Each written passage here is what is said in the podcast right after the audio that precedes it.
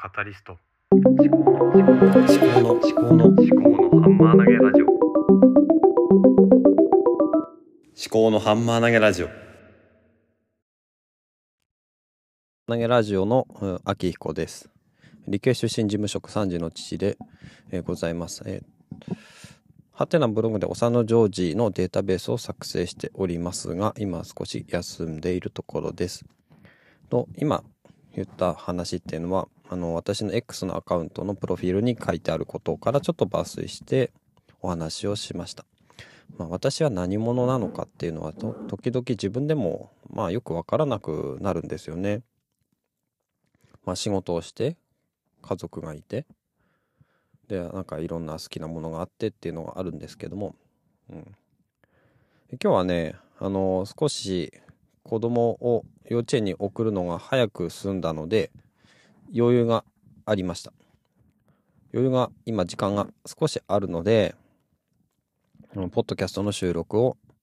しています。車の中で。余裕があると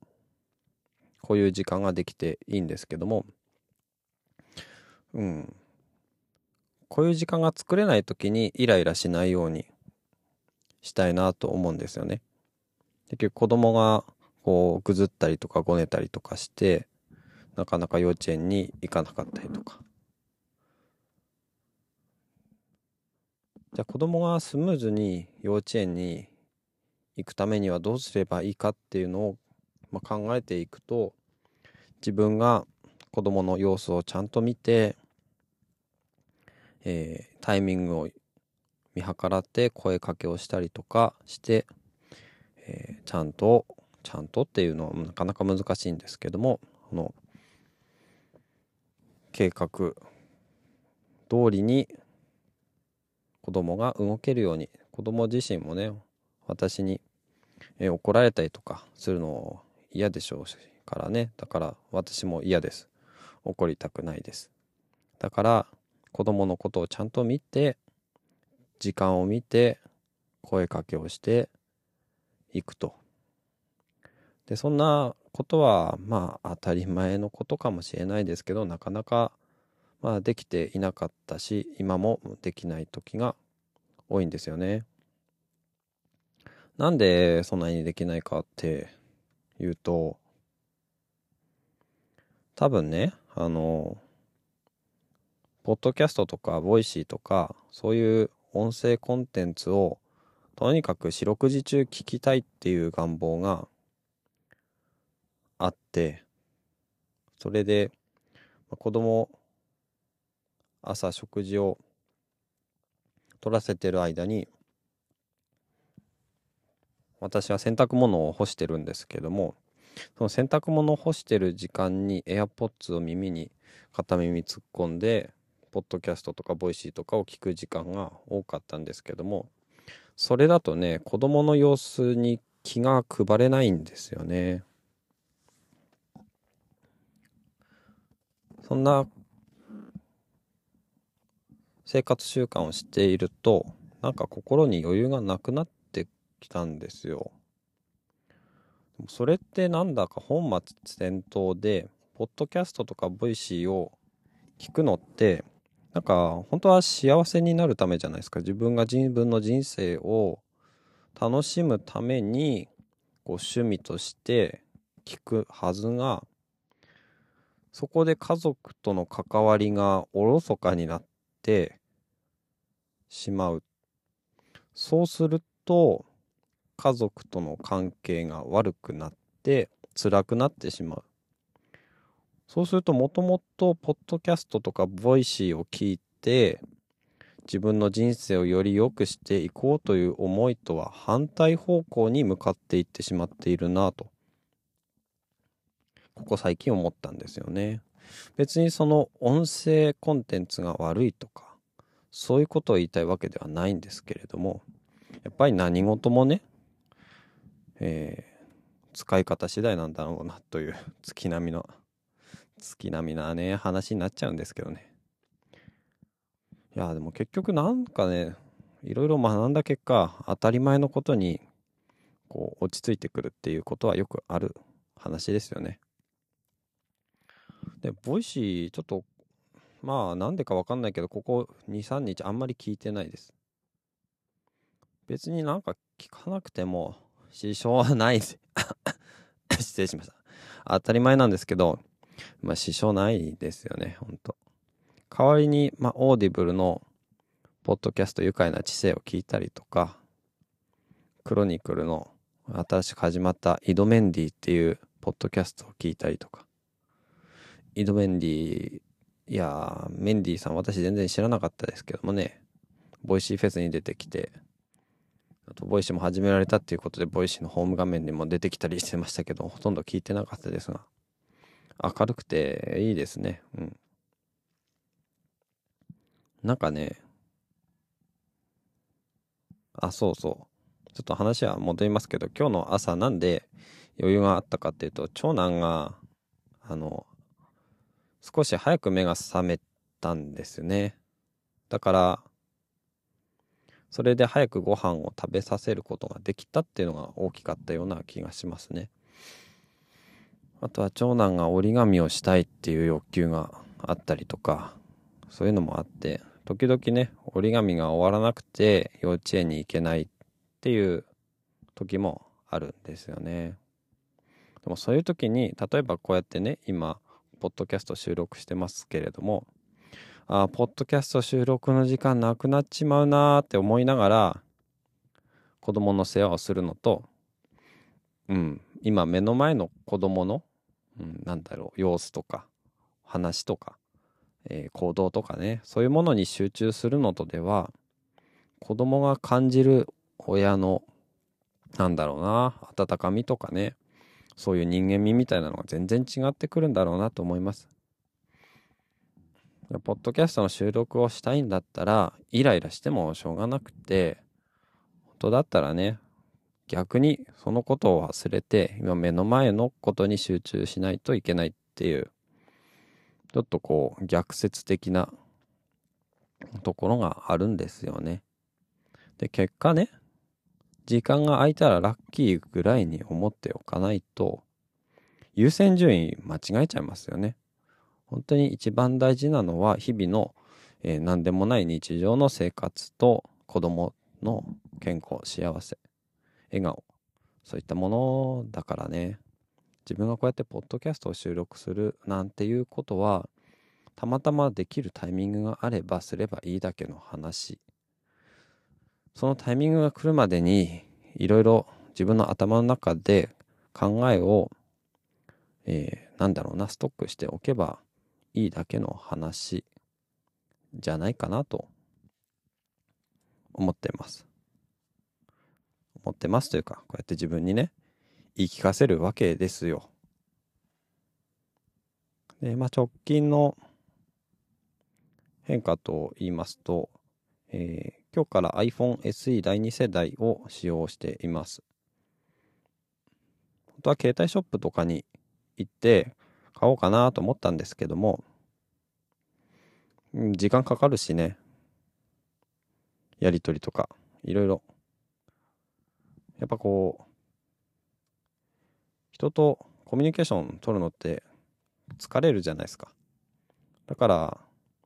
まあ、ネットで買って SIM カードを自分で入れ替えちゃえばいいやと思って。で、iPhone 同士だったら割と簡単にとは言っても、まあ大体合計で1時間くらいですかね。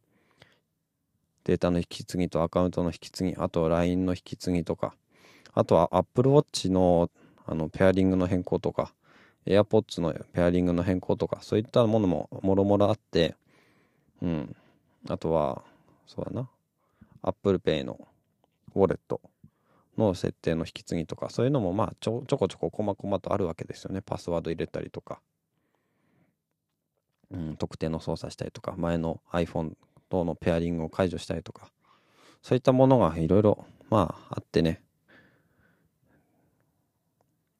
まあそれにしても割とやっぱりスムーズですよね。iPhone 以外使ったことないんですけどね。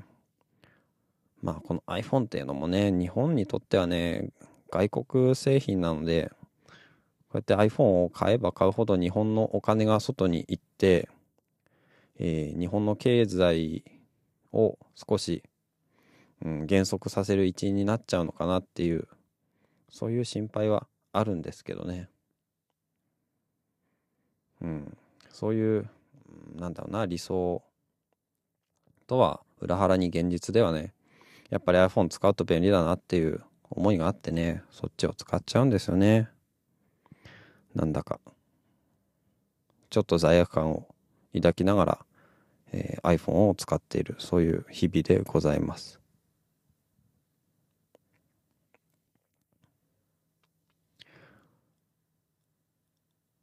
あとはねいろんな話をすると収集がつかなくなるんでね。まあとりあえず今日はこんなところにしておきますかね。うん。どんな話をしたのかをちょっとまあ振り返ってみますとそうだな。まあそもそも今ポッドキャストを収録していること自体が朝、えー長男を幼稚園に連れて行くという、えー行動が割と早めに、えー完了させられたので出勤前の時間が少し空いたからという話。でそこからよくよく考えてみるとまあ子供を朝、うん、ちゃんと見ていくっていうことが大事だったんだろうなって。でなんでそれが、まあ、できていなかったり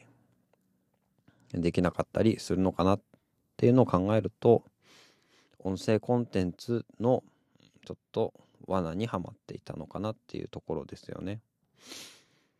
音声コンテンツっていうのはながら聞きできるっていうところがすごく強みなんですけれどもながら聞きをしていい時とまあそうじゃない時っていうのが本当はあって目の前のことに、えー目も耳も心も集中しておかないと集中できない。そういうような場合には音声コンテンツは使わない方がいい。それはやっぱり子供を目の前にしている時ですよね。本当に赤ちゃんとかだったらあの寝かしつけする時とかは差し支えないかとは思うんですけれどもある程度大きくなっていろいろなことを話したりとか作ったりとかそういうしてことをしている子供を目の前にしている時は集中した方がいいと思います。実際最近 Voicy をあまり聞かなくなってなんか逆にこう心が軽くなってるんですよね。なんかいろんな人の、うん、考えとかそういったものを仕入れるっていうのはなんか一見すごく心の栄養になってたような気がするんですけども逆にねなんかね切迫感というかなんて言うんだかわかんないですけども疲れてたのかもしれないですね。切迫感。なんなんていうのかな。こう情報とか知識とか考えとかマインドセットとかそういうものを仕入れなきゃいけないっていうまあ仕入れてる自分に酔ってたのかもしれないしこういう Voicy を知っている自分ってなんか周りの人からすると少数派だしいいよなとかそういうなんか歪んだ優越感を抱いていたのかもしれないですね。そうやって変な優越感に浸っても何も幸せになってなかったなっていう Voicy が悪いとか、えーそういう話じゃなくてまあ要は使い方の話かなと。であらゆる情報とかコンテンツを全て仕入れるっていうのは不可能なのでじゃあ何を聞いて何を聞かないかっていうことをまあよく考えてで本当にそれは家族との時間を犠牲にする結局ながら聞きにするっていうことは思考を半分こう別なものに集中させるっていうことなので本当にそこまでして、えー必要なものなのか目の前の家族の方が大事じゃないのかっていうことをね考えながらねいろんなコンテンツ、インプットと向き合っていく必要があるのかなと。だから、まあ本を最近ちょっとまとめて買ったんですけども、本を読むっていうのは本当にこう能動的な主体的な活動だなと改めて思いまして。で音声を聞くっていうのはやっぱどこまで行っても、えー、受け身なんですよね。いやこのコンテンツを聞きたいって言って再生ボタンを押し始めますけどやっぱりこう耳にえっ、ー、と向こうから一方通行で入ってくるだけなのでうん、なんだな。まあ、それもね、まあ、メモを取りながら、えっ、ー、と、ちょっとこう、巻き戻しをしながら、繰り返し繰り返し、こう、えー、自分の聞きたいところとかを、うん、なんだろうな、明確にしてメモを取って学んでいってっていうことをすると、またちょっと向き合い方変わるかと思うんですけども、やっぱりこう、読書、目で見て、こう自分でこう何て言うのかな目を通して本の文字をこう食べていくようなそういう自分から食べていくようなそういう営みっていうのが必要な時間もあるかなっていうふうに思いました。うんまあ、まあ、今日の話は、まあ、インプットをよく考えようということに尽きるかなとで、そのインプットは、えっ、ー、と、他のものを犠牲にしてまでする、しなきゃいけないものなのか、そういう、することによって本当に自分の人生は幸せに豊かに楽しくなるのか、本当に大事なものってもっと別なところにあるんじゃないのかっていうようなことですね。そういったことについてもっとね、考えてい、考えていかないと、本当に大事なもの、わかんなくなっちゃうよなっていう話でしたね。えっ、ー、と、まあ、長々とお話ししましたけど、まあ、そんなところですね。はい。はい。では、最後までお聴きいただきましてありがとうございました。ではまた。